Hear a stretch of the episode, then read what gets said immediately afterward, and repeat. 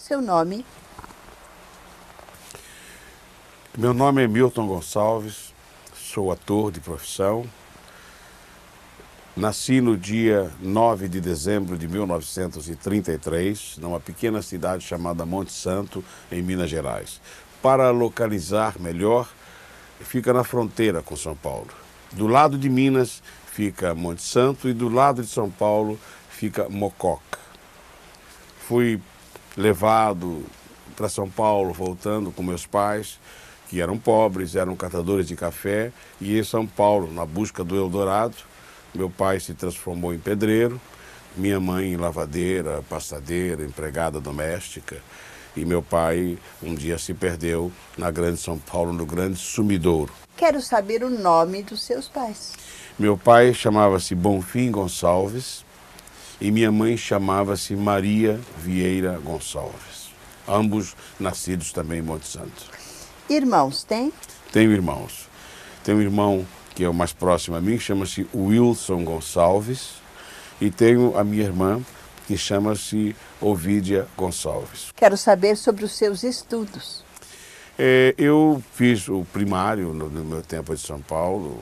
Eu tinha uma vontade muito grande de estudar, um desejo muito grande, e tentei fazer o famoso ginásio, né, após o grupo escolar em São Paulo, mas não consegui. E, mas sempre fui um curioso, trabalhei em livrarias, eu, eu, eu sempre tive a curiosidade de aprender.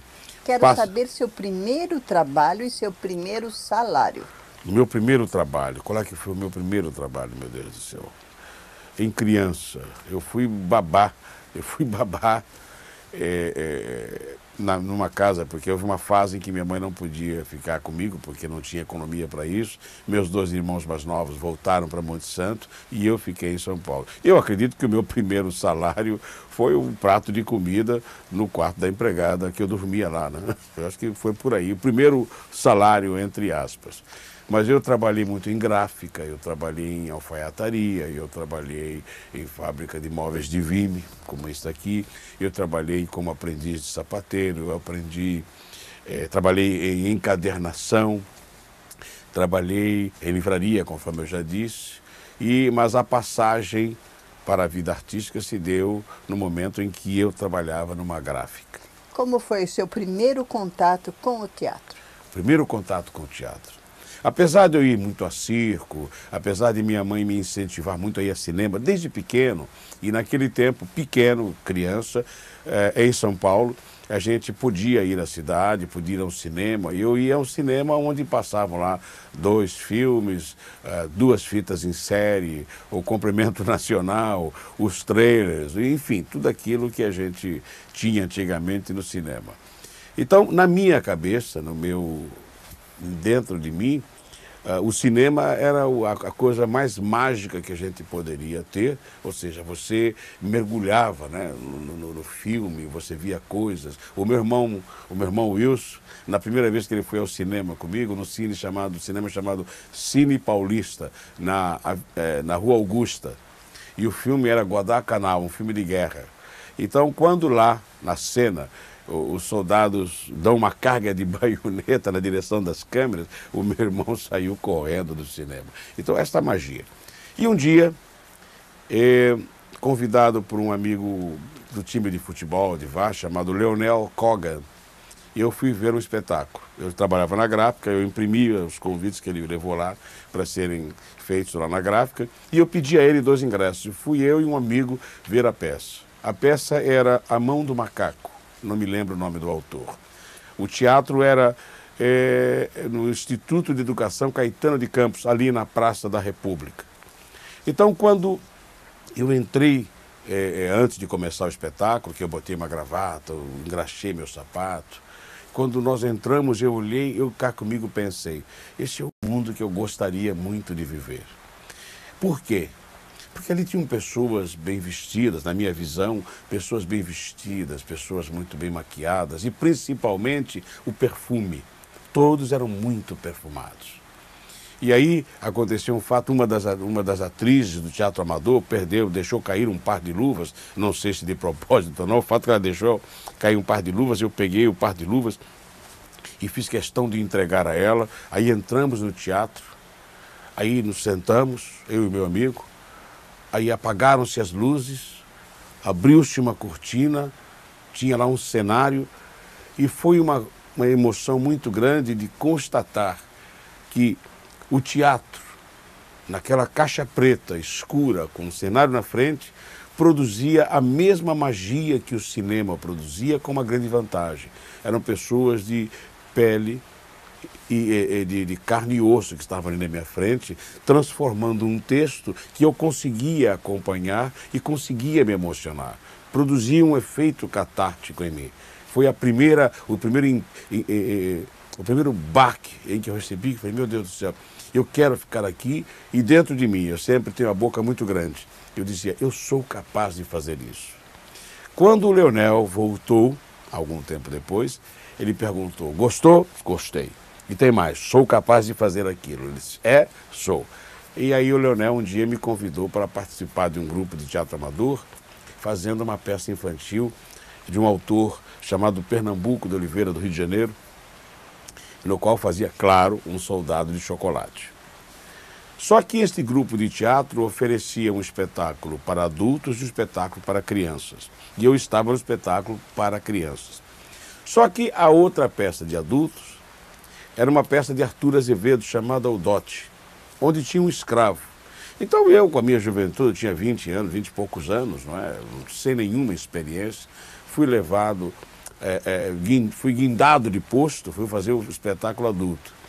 E esse espetáculo estreou num teatro que não existe mais hoje em São Paulo, Teatro Colombo, ali perto da estação, chamada Estação do Norte, no Brás. E o Leonel Cogan fez uma molecagem comigo porque ele convidou todo o bairro, que eu, nessa época já morava na Ponte Grande, ali onde tem o Tietê, o Floresta, a Associação Atlética São Paulo.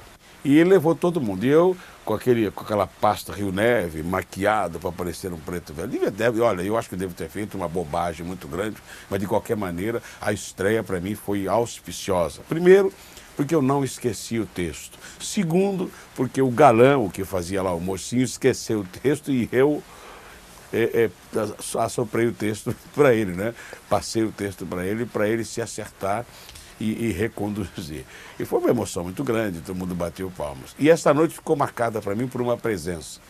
Estava neste teatro meu dileto e amado amigo Gianfrancesco Gorvieri, o Tcheco. Quero que você agora fale sobre o teatro de arena. Bom, após esta Após esta incursão no Teatro Amador, onde tive essa peça, o Egídio Oeste me viu nesse espetáculo e me chamou para trabalhar com ele. E com ele, com quem eu fiquei, sei lá, meses, não é? eu fiz, eu aprendi muita coisa, aprendi maqui, é, maquinária, aprendi bilheteria, aprendi muita coisa com o Egídio, com direção, que eu era curioso, ficava olhando. E o Egídio estava montando uma peça infantil chamada uh, O Príncipe e o Lenhador, de José Valuzzi.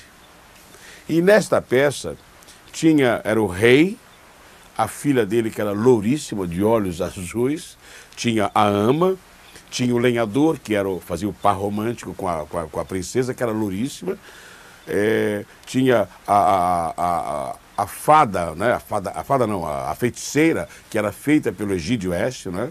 e que vinha e raptava a princesa e fazia lá uns sortilégios e o rei, que era o pai da menina.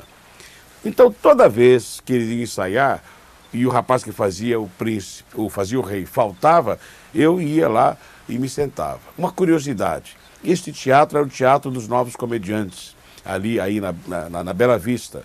É o teatro onde depois surgiu o Teatro Oficina. Era o teatro da Fraga, do Fraga e da Pérola. Então, voltando lá ao teatro. E eu toda vez ensaiava no lugar do rei. Até que um dia um grego um maquiador grego falou para o Egídio: Olha, eu posso fazer uma maquiagem nele e garanto que ele vai fazer o rei. Ele disse: Mas como é que eu posso fazer o rei, pai dessa menina loura de olhos azuis? Então, tem uma maquiagem aqui que eu vou fazer em você. E aí, como continuamos ensaiando, e eu com a pulga atrás da orelha, não é? Até que um dia fomos estrear e eu cheguei muito cedo e o grego começou a passar pasta na minha cara para ficar pronto às quatro horas da tarde. Então foi a coisa mais estranha do mundo, porque era aquela coisa que não era nem branco, nem preto, era uma coisa cinzenta, né? mas os lábios grossos, o nariz chato, né? a bochecha, o olho, é, o olho é, saltado, era uma coisa estranhíssima. Né? Eu fui lá, era comigo, então botei um jabu, jabu aquele, aquele, aquele adereço, né? aquele pano aqui, é uma calça é uma calça corsário, se é que se pode chamar, com uma meia, luvas para não mostrar o resto, e lá fui eu fazer o pai da princesa. Na estreia estava na plateia Jean Francesco Guarnieri, estava Flávio Miliaccio, estava Vera Gertel, estava o Vianinha, estava e a plateia. Na primeira vez que a princesa disse meu pai e olhou para mim, todas as crianças olharam para mim e não entenderam absolutamente nada. Que pai é esse cinzento?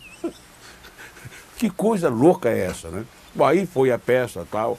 É claro que na semana seguinte a maquiagem foi ficando mais rala, na outra mais rala. Depois de dois meses, era só um pozinho, aquela coisa estranha, com a cara pintada. Quero que você fale das principais peças encenadas pelo Teatro de Arena. Olha, eu participei, o Teatro de Arena foi um grupo maravilhoso, que foi um grupo eh, para onde eu fui depois da convite, chamado pelo Sérgio Rosa, a quem eu rendo as minhas homenagens, para um espetáculo eh, eh, para um espetáculo que era a primeira direção do Augusto Boal, recém-chegado dos Estados Unidos. A peça era Ratos e Homens, de Steinbeck, e ele precisava também lá de um preto velho.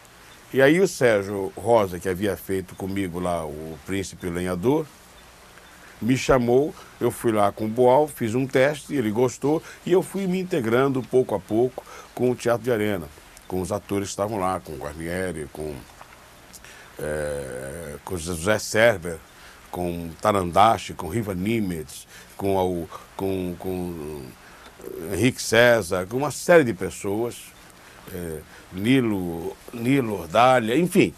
E fizemos lá esta peça, o, o, o Ratos de Homens. Depois disso vieram outras peças, veio peça do Silveira Sampaio, veio uma peça do Brecht, A Mãe Coragem, no qual fazia narração. O Lima trabalhou nessa peça também. É, na peça anterior, escrita pelo Chico de Assis, é, O Testamento do Cangaceiro. Fizemos depois, nesse, nesse meio tempo, sem ordem cronológica, nós descobrimos que não sabíamos nada, então resolvemos fazer um seminário de dramaturgia ou seja, de estudar como é que se escreve, é, é, como é que se coloca a coisa, e procurando sempre uma nacionalização. Fizemos um seminário de interpretação, é, tentando descobrir formas mais aproximadas a nós, mais brasileiras da gente interpretar. Saíram algumas peças aí, gente como a gente, de Roberto Freire, que para mim, eu sempre tive papéis maravilhosos no teatro, sempre fui levado em conta como ator. Fizemos essa, é, fizemos, a, teve a fase do Arena Conta, Arena Conta Zumbi, que foi maravilhosa. Fizemos é, é, a Mandrágora, a Mandrágora em São Paulo eu fazia o escravo, depois passei a fazer o papel que o Guarneri fez aqui no Rio que foi outra aventura maravilhosa, ao contrário, porque ninguém imaginava que na Itália cientista, né, eh, tivesse o, a, pessoa que armava as coisas para tomar lá a mulher do Messenista fosse o negro, né, o Florentino. Então eu passei a fazer essa, essa, essa, peça no Rio de Janeiro, para mim foi fantástica. O Arena Conta Zumbi, que nós fizemos em São Paulo e fizemos no Rio, eh, a Revolução na América do Sul, do, do, do, do, Boal, eles não usam black tie, foi, um, foi, uma, foi uma passagem pelo Teatro de Arena maravilhosa que marcou todo mundo. Quem passou pelo Arena nessa fase tem a marca de interpretação do Arena. Quem passou pelo Arena nessa fase tem a sua, o seu instrumental para análise da sociedade nas, na qual nós vivemos. Quero saber do seu primeiro contato com a televisão. Foi na Tupi? Olha, foi em São Paulo, é claro que nós fomos entrevistados. Nessa época a televisão não tinha a importância que tem hoje, naturalmente. E eu acredito que eh, foi com o Felipe Wagner, que dirigia lá uns programas. Eh, depois daí o velho Graça Mello, a quem eu rendo sempre as minhas homenagens, o velho Graça, que um dia me chamou e falou assim, eu quero que você dirija um programa na Excelso, que era ali pertinho do Teatro de Arena, na Nestor Pestana. Eu não entendo nada de televisão, isso não vou te levar e você vai dirigir. Mas eu não entendo nada disso. Vai lá, vai lá que eu boto gente para te ajudar. E lá fui eu e dirigi lá um programa é, que tinha, entre outros, entre outros, tinha, salvo engano meu, Zimbinski. Zimbinski.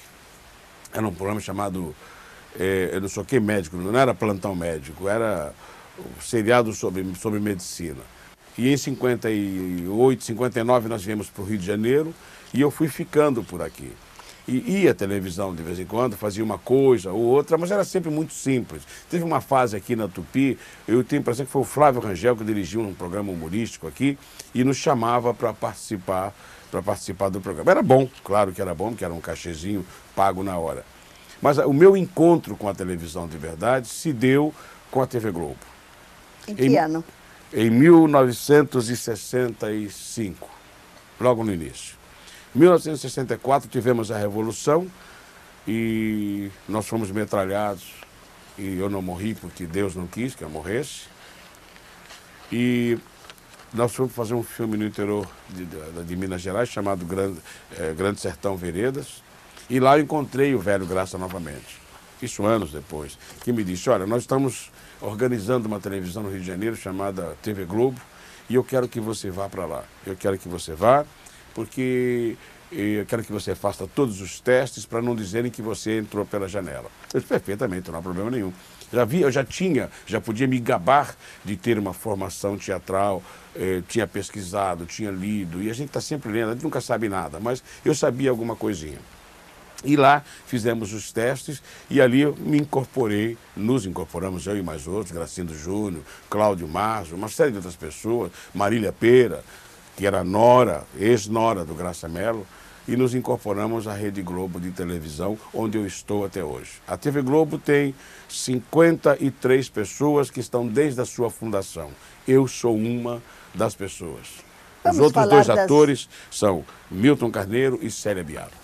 Vamos falar das novelas, das principais novelas que você fez na TV Globo?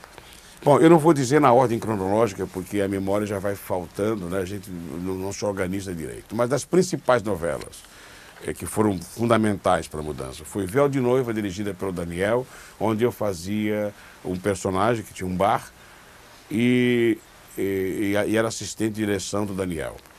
Fiz, logo a seguir, fizemos Irmãos Coragem, na qual eu era assistente de direção do Daniel e trabalhava como ator.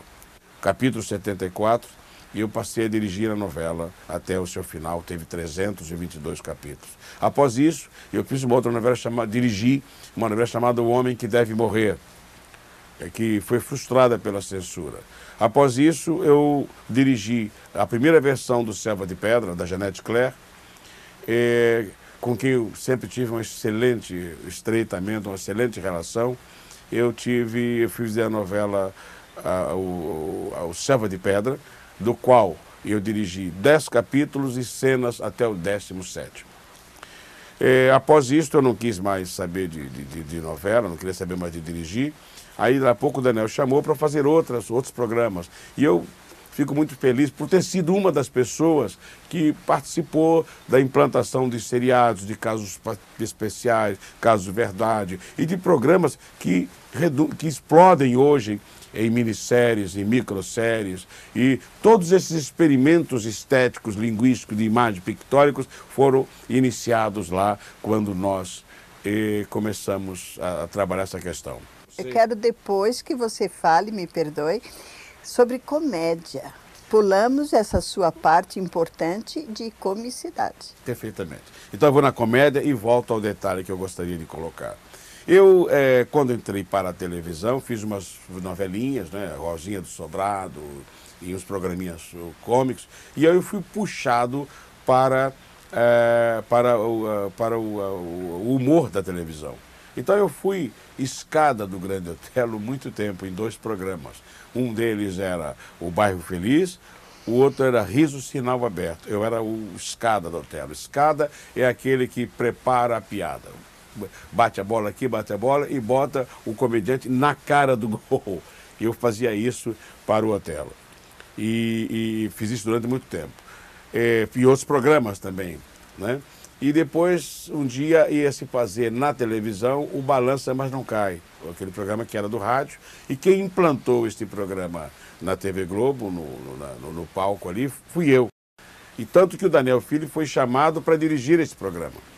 Mas quando ele chegou lá, ele olhou e falou, não, deixa ele dirigir, que ele dirige bem. Depois disso eu dirigi outros programas, né? É, era muito engraçado com o Otelo, que quase nunca decorava. De vez em quando ele não decorava o texto, e eu tinha que saber o meu e o dele. Com relação àquilo que eu queria é, deixar claro, na questão de, de, de, de, busca de imagem, de linguagem, uma das coisas, eu vou dizer aqui publicamente, é para ficar registrado.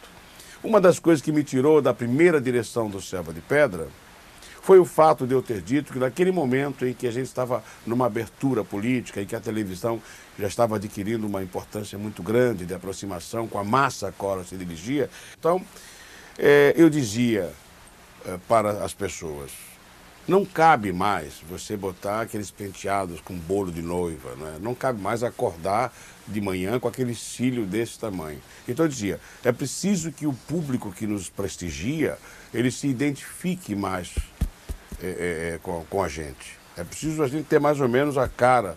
É, a televisão precisa ter um pouco a cara para quem ele se dirige. E tá também reside também uma das minhas, um dos meus conflitos com, a, com, com o fenômeno televisão. Então isso me tirou porque todo mundo queria fazer aqueles penteados antigamente, né?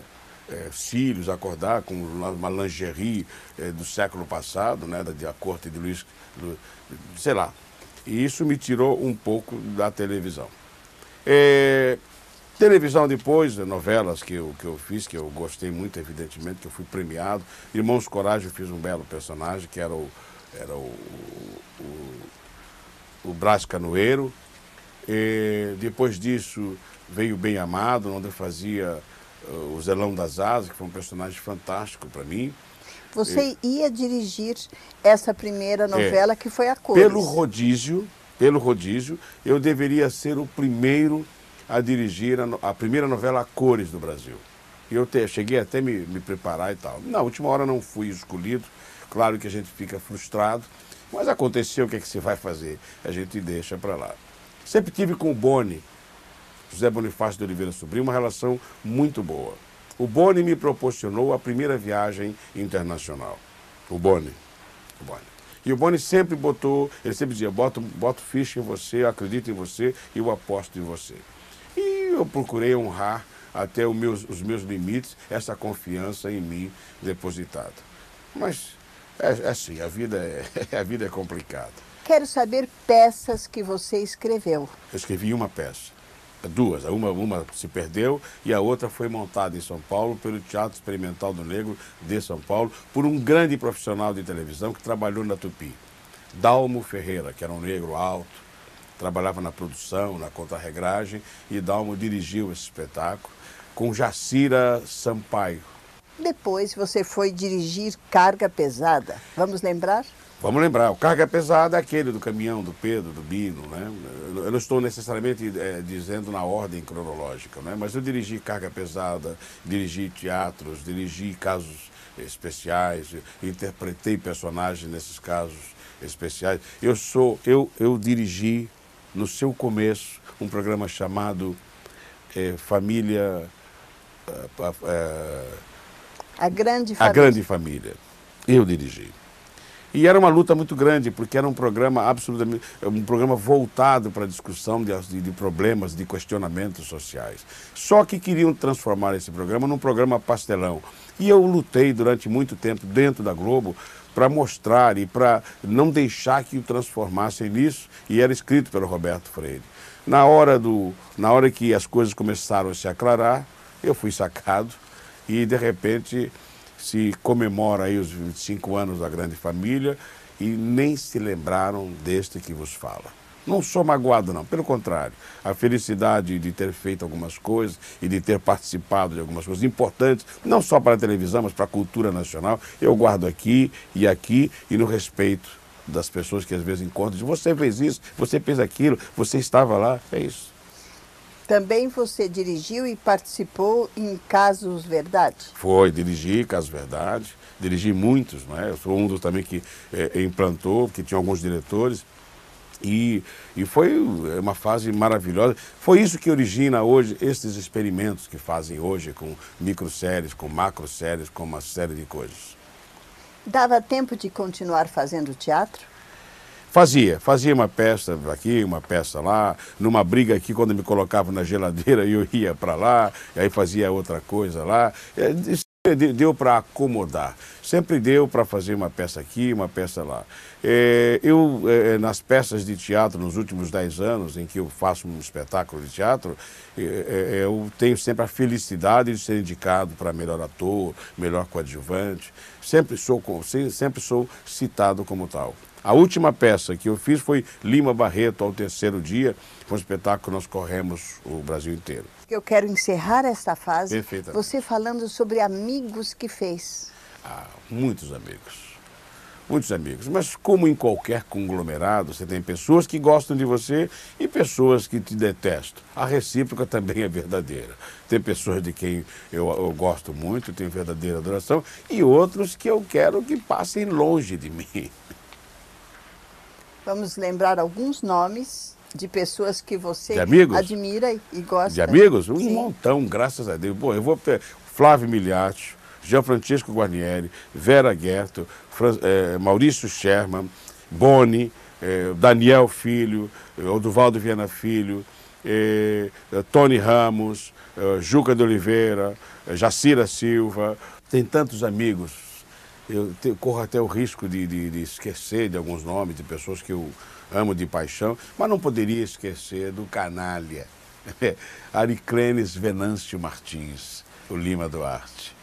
Esse, esse amigo tão precioso, tão leal, amigo maravilhoso, que às vezes a gente brinca com ele, mas é um amigo que você guarda aqui. Mineirão, guarda aqui, ó. Quero que você fale sobre a faculdade de jornalismo que você fez então. Numa das vezes em que eu entrei em atrito, eu, é, hoje eu estou na fase de falar aquilo que eu acho que eu devo falar, se eu achar que é justo. Numa dessas fases em que eu fui colocado na geladeira, eu resolvi estudar. Aí fiz o artigo 90 e tanto lá, é, fiz vestibular, passei, fui para a faculdade Hélio Alonso e fiz jornalismo. E fui até o oitavo período. E quando eu estava no oitavo período, já estava co-dirigindo uma novela chamada Escravizaura. Escravizaura. Então, ou eu estudava, ou eu, eu, ou eu terminava até o final do ano a Escravizaura, o, o meu curso de jornalismo, ou eu dirigia a Escravizaura. A Escravizaura é um projeto eh, do Erval Rossano, com o qual eu estava lutando para voltar à direção, e dirigimos juntos até o 24º capítulo. Após o 24º capítulo até o final, esta que foi a novela mais vendida da Globo, uma das novelas mais vistas da Globo, foi onde Lucélia Santos apareceu, onde vários atores apareceram. Esta novela foi dirigida por mim. Então eu não, não, não terminei, quer dizer, eu fui até o oitavo período, mas não terminei o curso, porque o trabalho foi muito mais difícil, foi muito mais é, avassalador. Mas aí você dirigiu e participou de várias outras novelas. É, depois eu, eu fico nessa volta como ator, então eu fiz Baila Comigo, eu fiz o Rock Santeiro, eu fiz uma novela maravilhosa chamada, chamada uh, Pecado Capital, né, na qual fazia um médico lá. E essa novela Pecado Capital tem uma história. Eu sempre me dei muito bem com a família Gomes, com a família Dias Gomes e Janete Claire. Um dia eu cheguei para a Janete e falei assim, Janete, eu, Milton, atendendo a um lado meu político, partidário e, e, e ativista da minha etnia, eu disse para ela, eu gostaria de fazer um personagem de paletó e gravata. Você acha que é possível? E ela me deu o Dr. Percival, que é um personagem é, do Pecado Capital que foi maravilhoso, não só para mim, mas para a coletividade negra, que viu ali a possibilidade de poder sonhar de fazer, poxa, é possível fazer isso, é possível o negro estar também lá naquela posição. Quero que você fale então como você ser político, você candidato a deputado, você nas lides da política. Eu eh, sempre fui uma pessoa ligado à atividade política, desde pequeno, desde adolescente. Eu achava que tinha que aprender. E de, alguma, de, algumas, de algumas vezes eu, o aprendizado foi muito difícil e duro mas eu estava sempre é, é, tentando aprender as questões e as coisas da política. Preocupações sociais? Preocupações, profundas preocupações sociais. Porque é, eu fui operário. Eu fui operário de verdade, não fui operário de mentirinha. Eu não é literatura, eu fui operário. E eu conhecia de perto o drama do, né, do, do dia dia, do poder comer, do poder se vestir, do querer se instruir. Então, a primeira oportunidade que se apresentou, eu fui lá e tentei fazer o melhor possível. Eu fui nomeado, numa dessas fases de briga na Globo, eu fui liberado pelo doutor Roberto para ser o, o superintendente, para poder ligar aí, o superintendente da Rádio Braz. E fiquei lá um tempo, um ano e tal, realizando coisas, tentando trazer de volta a, a, a radionovela, ia fazer, cheguei a fazer uma novela da escrava Anastácia, ia fazer com a Fernanda Montenegro uh, mais uma novela que estava prontinha para ser feita, quando eu saí para ser candidato a deputado federal em 86. 86, 87. E por que, que eu queria? Porque eu achava que poderia influir, imagine, é, que eu poderia influir na Constituinte, esta que está vigindo agora, na questão dos direitos sociais, na questão das etnias, na questão do trabalho, na questão, enfim, dos direitos fundamentais do cidadão. Claro que eu fui atropelado, fui massacrado, mas mesmo assim eu nunca deixei de, de, de ser um ativista político. Na campanha, pelas diretas já, tinha duas pessoas que eram os locutores, que eram as pessoas mediadoras dos, dos, dos, embates entre os políticos lá no palanque e o público que eu via. Um era Osmar e o outro era eu. Era eu. Eu fui também o âncora do presidencialismo. Não contente com isso, é, há algum tempo, na, na, é, eu, pertencendo ao PMDB, como sempre pertenci, eu fiz, é, eu, eu, fiz campanha e depois eu é, é, questionei o meu partido por não ter candidatura própria no Rio de Janeiro. E aí eu fui lá e disse, se não tem candidatura, eu sou, eu vou postular esse cargo. E aí acabei, acabei entrando na campanha, viajei pelo estado do Rio de Janeiro inteiro, praticamente, viajei 50 municípios de carro com os meus amigos, eu dirigindo meu carro, chamando o PMDB para acordar, para brigar, para lutar e me candidatei e fui, ganhei a convenção e evidentemente fui massacrado pelos, pelos donos do partido que não queriam candidatura própria no PMDB naquela fase, em 1994, porque queriam é, negociar o apoio do partido e eu era um obstáculo no meio. Então eu fui massacrado, fui absolutamente massacrado. E mesmo assim, mesmo assim, eu tive a confiança de muitos votos. E continuo um ser, uma pessoa é, militando politicamente. Continuo achando que todo homem que tem oportunidade deve se colocar à disposição e, do, e dar um pouco de si pela coletividade. Cinema. Falemos rapidamente que seja sobre os 100 filmes que você Cerca fez. de mais de 100 filmes, entre papéis pequenos e papéis grandes. Entre os personagens maravilhosos tem Macunaíma, não é? é? tem o Rainha Diaba, que foi um filme com o qual eu ganhei os quatro melhores prêmios de cinema do Brasil. Tem é, O Rei do Rio, é, tem, puxa, tem uma série de filmes que eu fiz. Fiz oito filmes, participei de nove filmes internacionais. Contracenei com Jaqueline Bisset, contracenei com Carrie Oates, contracenei com Mickey Rourke, contracenei com Ben Kingsley, o Gandhi contracenei com muita gente boa. Trabalhei com Raul Julia, trabalhei com Richard Dreyfuss, fui dirigido por Paul Mazursky, fui é, é, dirigido por Rick King, fiz filme de kickbox, uma série de coisas. É, viajei, filmei na Itália. Aliás, nessa, nessa fase de viagem, esqueci lá atrás de parar no teatro. Nós montamos, meu filho morou algum tempo fora, morou em Londres, e nós montamos lá junto com a outra filha que também estava com a gente, montamos lá o Arena contra Zumbi em inglês.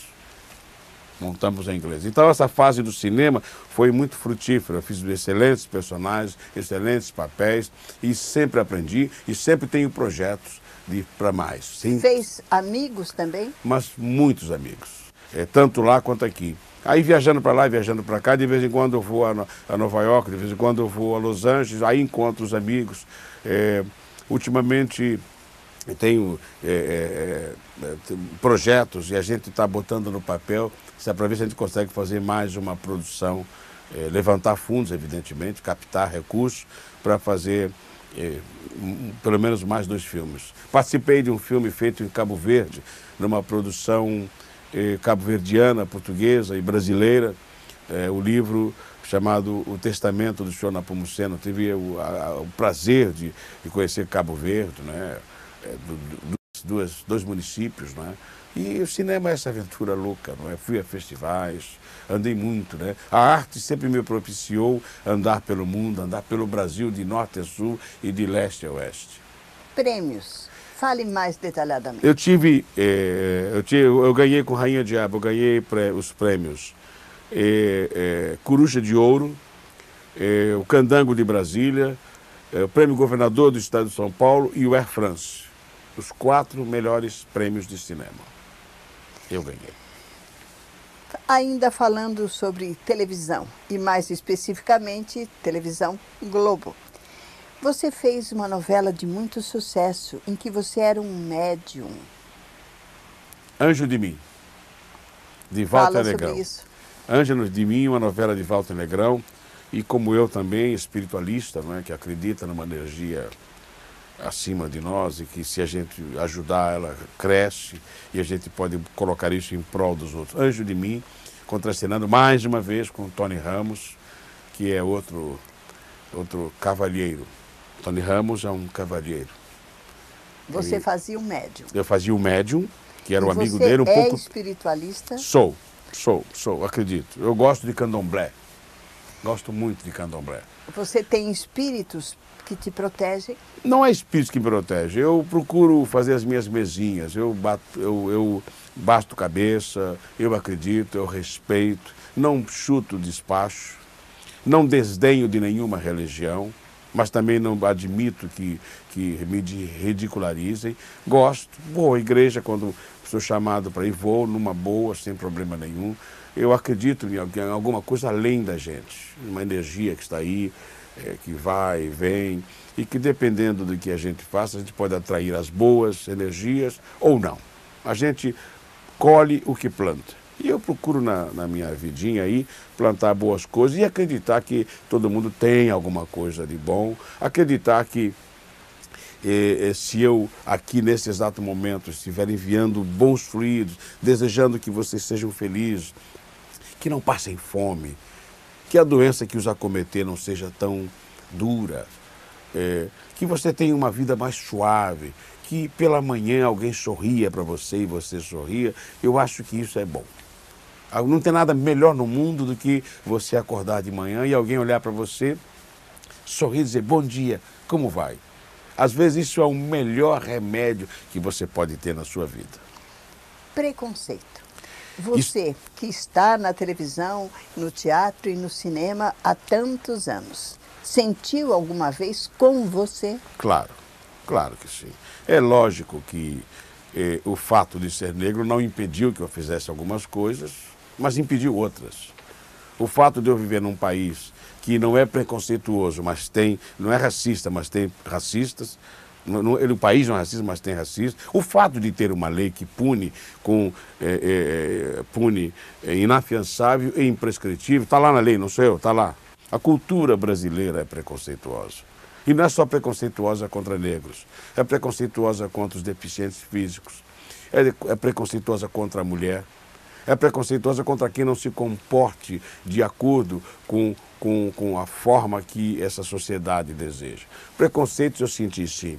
Algumas vezes na direção, algumas vezes atuando, algumas vezes na vida contemporânea. Eu tenho três filhos que sofreram um pouco, mas como minha mulher e eu procuramos dar a eles uma outra educação, uma outra forma de ver a vida, eles souberam como combater. Meus filhos não sou melhor do que ninguém, meus filhos são cultos, são inteligentes, são sensíveis, sabem que existe preconceito e que é difícil você combater o preconceito, não sei se vai acabar um dia, mas sabem que existe e lidam da melhor maneira possível como? Estudando, lendo, mostrando que esta viagem contra o preconceito é uma viagem individual e única. Você pode ter ações coletivas, mas a vitória, a, o, o, caminhar à frente é uma, é, é, é uma coisa absolutamente individual. Alguns amigos meus discordam, dizem que eu sou metido a nova iorquino. Sou sim. Por que eu sou metido a nova iorquino? Porque Nova York é bom para dedéu. Em Nova York tem tudo que você queira ver. Nova York, é, é, você vê os melhores teatros, você vê cinema, você tem os bons restaurantes, você tem os bons passeios. Mas eu conheço também a África. Eu conheço também a Ásia, o Oriente. Eu conheço tudo. Quer dizer, tudo não. Eu conheço, é, é, mercê de Deus, aquilo que eu queria conhecer. Tenho alguns sonhos, eu quero ir mais fundo, eu quero ir ao Japão, quero ir à Índia. Não sei se irei nesta, nesta encarnação, mas eu gostaria. Então, é, é, a minha forma de combater, o que me irrita no preconceito, no racismo, não é o possível prejuízo, é a burrice de quem se acha superior. E eu não engulo, não vou engolir e vou sempre dizer: é um débil mental, é um bobalhão e se vacilar, toma um socão. Amor. Fale um pouco mais sobre amor, sobre família. Eu o fui... que são para você? Eu, eu sempre fui. Eh, eu tenho momentos de timidez e momentos de absoluta exaltação. Tive poucas namoradas, não fui promíscuo, tive poucas namoradas e sou casado há 33 anos com a mesma mulher. Tenho três dela? filhos. Oda, o nome da minha mulher é Oda. Minha mulher é amazonense e sou casado com, é com ela que eu tenho meus três filhos. filhos nome deles? Maurício Gonçalves, que é ator, Alda Maria, que é designer, e, Alda, e Catarina, que estuda uh, informática. É, sabe tudo sobre informática. É ela que é, ela que é minha líder nas aventuras é, de computação. Família, o que é para você? Família é o suporte e você é, também é o suporte da família. Família, família que eu digo é, é mulher e os filhos. Os outros também são família, mas o núcleo central, o núcleo fundamental, mulher e filhos.